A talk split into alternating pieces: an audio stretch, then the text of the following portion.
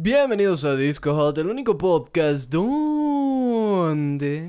Un poco de miel, un poco de miel, no basta.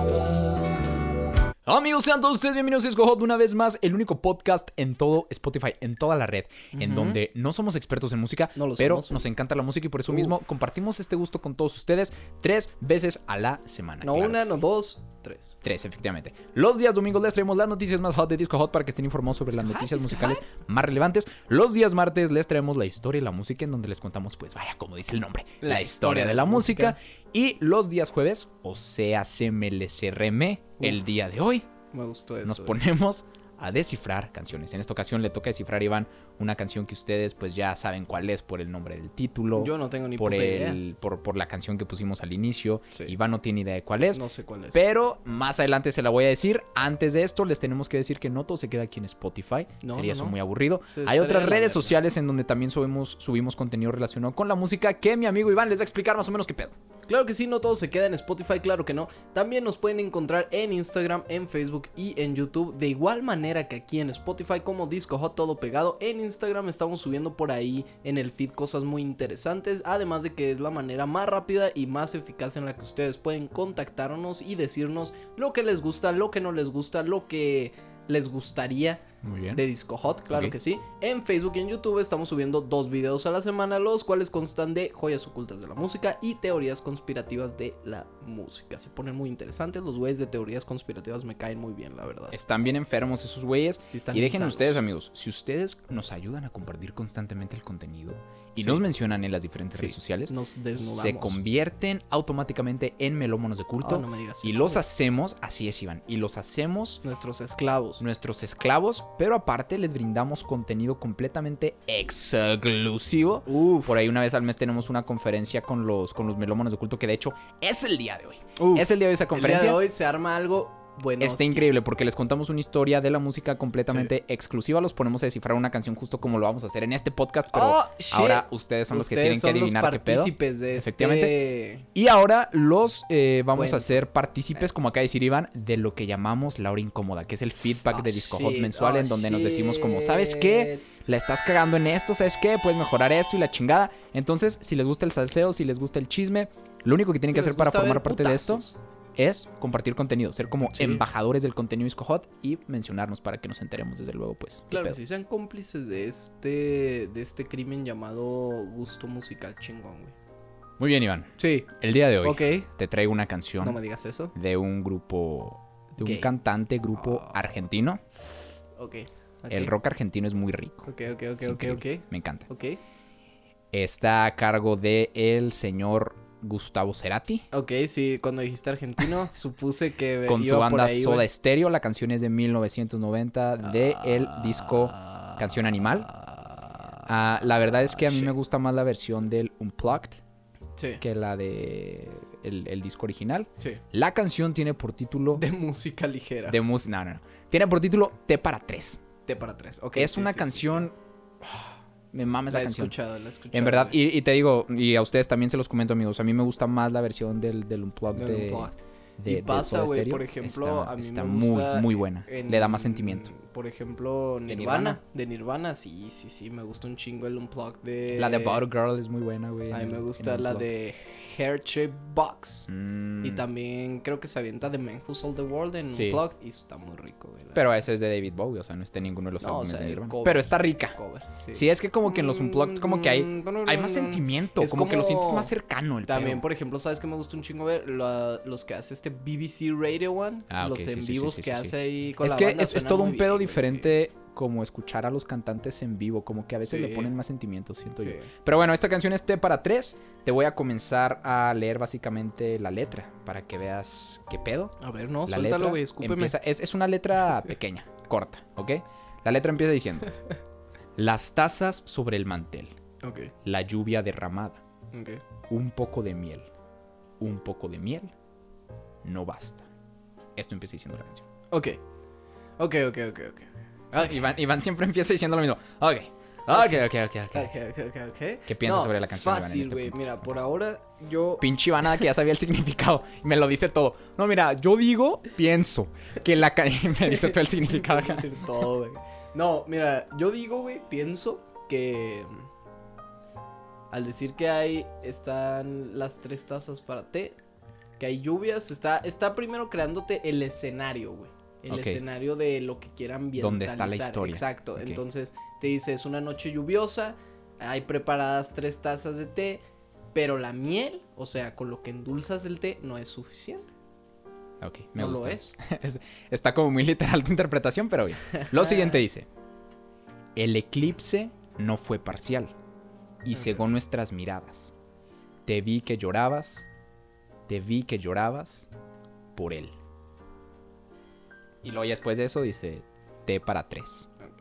O sea, dice, te vi que llorabas, te vi que llorabas por él, T para tres. Ok, ok. Bueno, mira, lo que yo me puedo dar una idea con eso, güey, es cuando dice que el eclipse no era Parcial. parcial, o sea, se refiere a que no estaba totalmente eclipsado el asunto. Entonces llegó a cegar, así como un pinche ataque acá vietnamita a alguien, güey. Ok. Y dice que ella lloró, güey. Porque pensaba en él, eso dice, ¿no? No, te vi que llorabas Sí. por él. Por él, exacto. Entonces cuando dice te para tres, ok, ok, ok. Ahora lo que yo me estoy imaginando aquí Ok, va, dale, es mi dale, teoría. dale, dale, dale, Sí. dale, dale, dale, dale, Es dale. que se refiere a que hay un hombre, hay una chica, güey. Entonces, las referencias que voy a tomar yo como metáforas de todo esto, el T para tres se refiere cuando dice que ya la miel no ¿me No- no bastaba. No bastaba, Sí. exacto. Creo que se refiere el güey como a que su miel ya no le bastaba a la chica, ¿sabes? Y que el eclipse no fue parcial, como creo que hace referencia a que ella tenía otro, otro amor tal vez antes de, de, de la persona actual. Dice, el eclipse no fue parcial y según nuestras miradas. Exacto, entonces creo que, creo que se refiere como... to- no pudo olvidar totalmente, ¿sabes? A aquel otro hombre. Ok. Entonces todavía hay por ahí algo que la ciega, güey.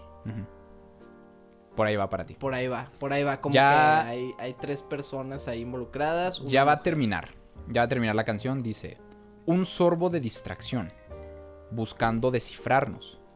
No hay nada mejor, no hay nada mejor que casa.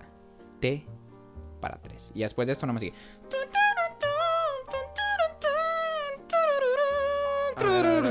Y se acaba la canción con repetir ese último. Un sorbo de distracción. Sí. buscando descifrarnos.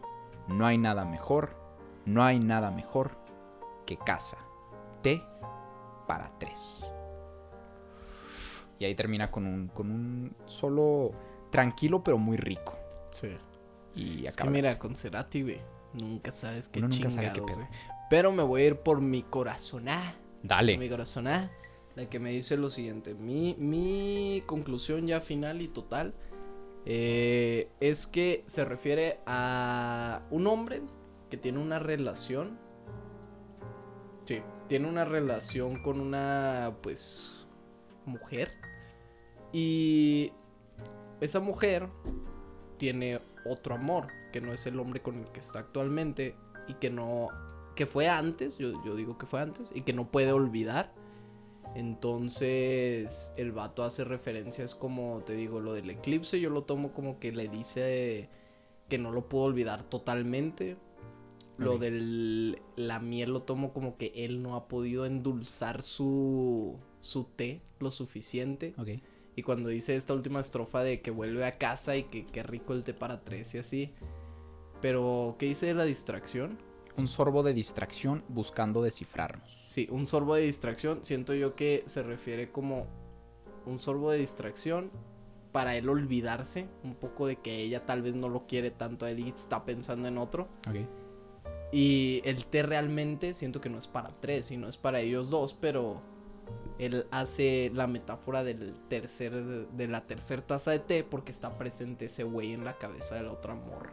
O sea, como el tercero en discordia por ahí. Sí, Muy bien. así lo, así lo capto. Así lo Pues, capto. I Iván, déjame decirte que eh, tu teoría es lo que la mayoría de la gente piensa, pero no es así.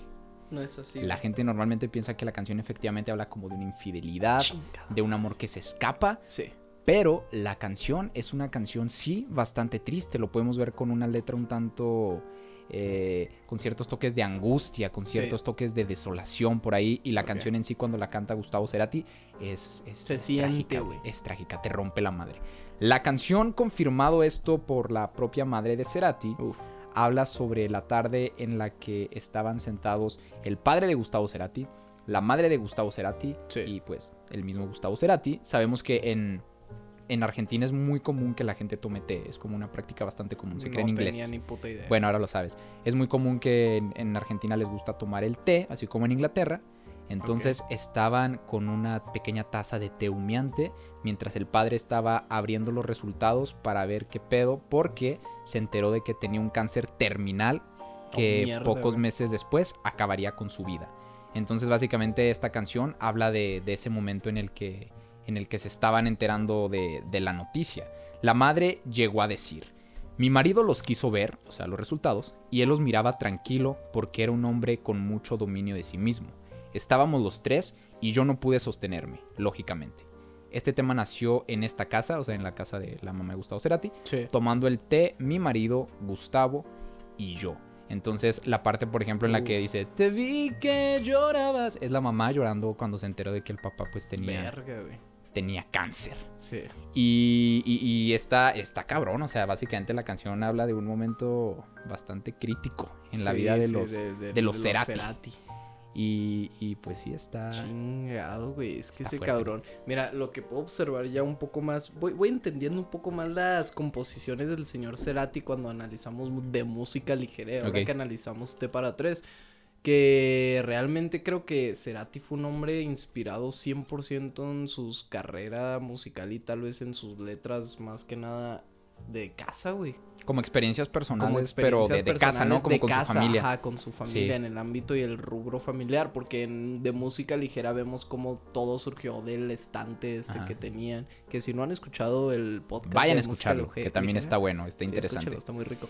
Y ahora cómo nos dice este pedo de que pues simplemente fue un momento significativo en su vida que realmente algo muy cagado es que hay momentos significativos en tu vida que no necesariamente son buenos, ¿sabes? O sea, hay momentos que significan algo importante. Momentos como que te marcan, pero cruciales, ojetes, ¿no? Pero te marcan de una manera que te rompe, güey. Y es aquí como, si lo ves, esta contraparte de estos momentos a mí, a mí me causa como un poco de conflicto y también digo como, ¿qué pedo con la vida?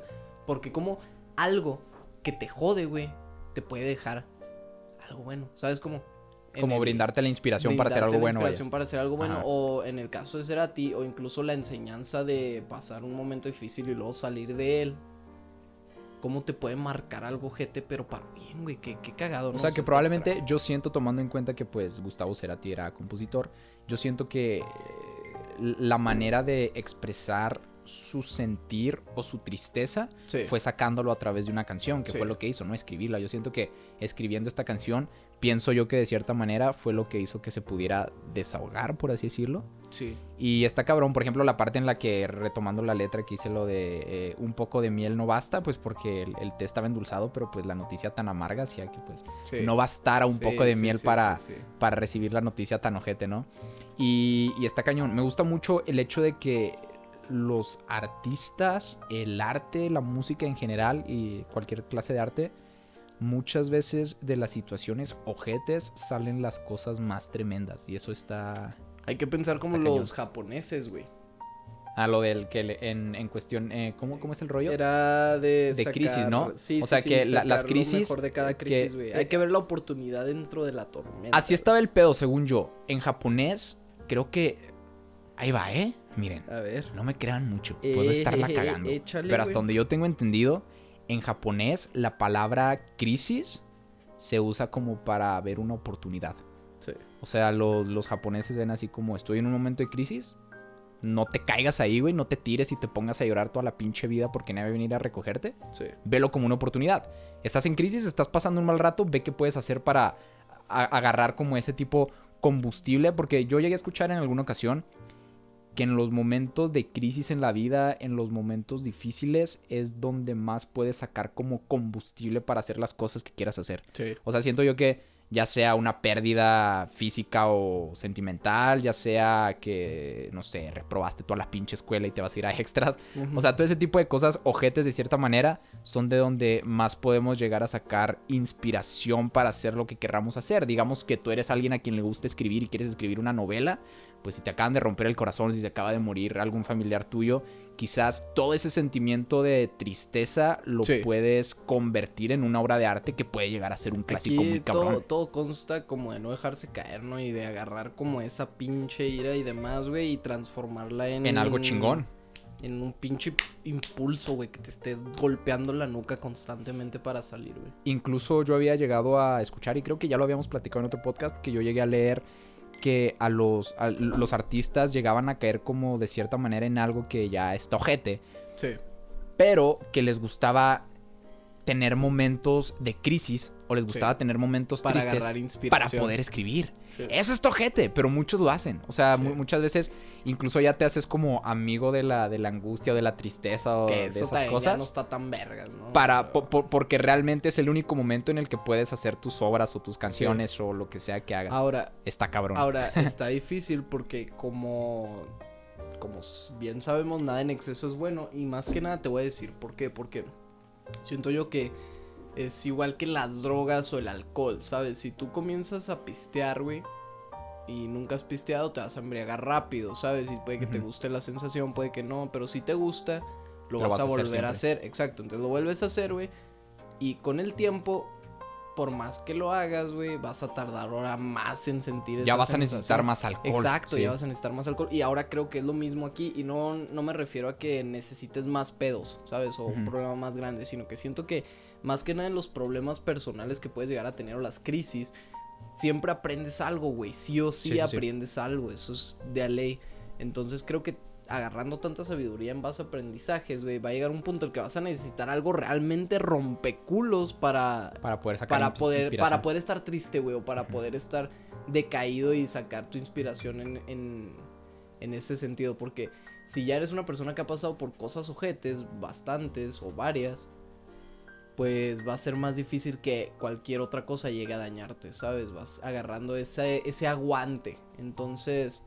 qué Te vas formando una corazadura de, Sí, de roer. Sí, sí, sí. Así Y como es- te formas una resistencia para tomar más alcohol, güey, ¿sabes? Y está cañón porque siento yo que por eso la mayoría de los artistas. Se sabe que para ser artista o crear arte tienes que ser una persona muy intensa en respecto a emociones. Sí. No puede haber un artista normal. Y- Todos los artistas siento yo que tienen un poco de locura y por eso hacen lo que hacen. Sí, o sea, una persona eh, cuerda. En cuestión de no- expresión. Ajá, una persona cuerda no va a escribir lo que ha escrito Franz Kafka. Una persona cuerda no va a hacer las pinturas que hacía Van Gogh. No. Una persona cuerda no va a escribir las canciones eh, que escribía, no sé, o, o las composiciones que hacía Beethoven o Chopin. Ahora, o lo esas cosas. culero, güey, Entonces, lo culero de todo lo que estás diciendo es la palabra cuerdo, güey. O sea, realmente qué chingados es cuerdo, qué es estar cuerdo, ¿sabes? Es que El- es un el término- estereotipo social es un término, es lo que te iba a decir, es un término ¿sabes? social implantado en el que estar cuerdo es no ser un pinche intenso. O sea, es a lo que voy. Exacto. Y es lo que te digo, normalmente los, los artistas son personas muy sentimentales. Que cierto yo, perdón, siento yo que de cierta manera ya no está tan chido ser tan intenso en ese sentido porque te vas a terminar jodiendo. A, a eso Sí. es a lo que quiero llegar con cuerdo, porque es un término que pues definitivamente no podemos definir solamente. sí. Pero siento yo que el hecho de que son personas muy intensas. O sea, son personas que se enamoran y se enamoran bien que cabrón. sienten, Son que personas que las cortan y se van a la chingada, así que un chingo, ¡ah! y lloran y están todas deprimidas y la chingada. Sí. Tienes que ser esa clase de persona si quieres crear arte. Entonces es como un arma de doble filo. Gustavo Cerati lo hizo. Gustavo Cerati lo hizo con, con, esta, con esta noticia difícil que, que se Que llevó a su padre. Sí. Y pues gracias a ello nos, nos dejó una, una tremenda canción que te pone también en ese estado de melancolía. Como que Gustavo Cerati logró compartir su, Su, Su logró melancolía. transmitir, logró transmitir su melancolía a través de la canción. Y es lo bonito del arte, que te transmite algo. Entonces, pues sí, amigos, por ahí estuvo la canción del día de hoy. Espero les haya gustado. Pinche Iván se está ahogando con un hielo, la chingada. Espero les haya gustado, se hayan entretenido, hayan aprendido algo nuevo. Si no conocían el significado, pues ahora lo saben. Y si sí lo sabían, pues siempre intentamos que, a pesar de que ya sepan el significado, al final, como intentar dejarles algo, ¿no? A través del- de, de la plática post, Sí. eh, desciframiento. Sí, acá nuestras conclusiones. Efectivamente, ustedes también pueden sacar sus propias conclusiones y decirnos qué opinan sobre todo esto. Sí. Déjenoslo saber por ahí en nuestras redes sociales. Nos escucharemos el día domingo. Domingo. Con Las pues, noticias. Las noticias. Las y pues sí, amigos, muchísimas, muchísimas gracias. Nos escucharemos en otra ocasión. Compartan, Compartan. Compartan. Síganos. compartan. y todas esas chingaderas. Compartan. Compartan a la verga. No se Adiós. Bye.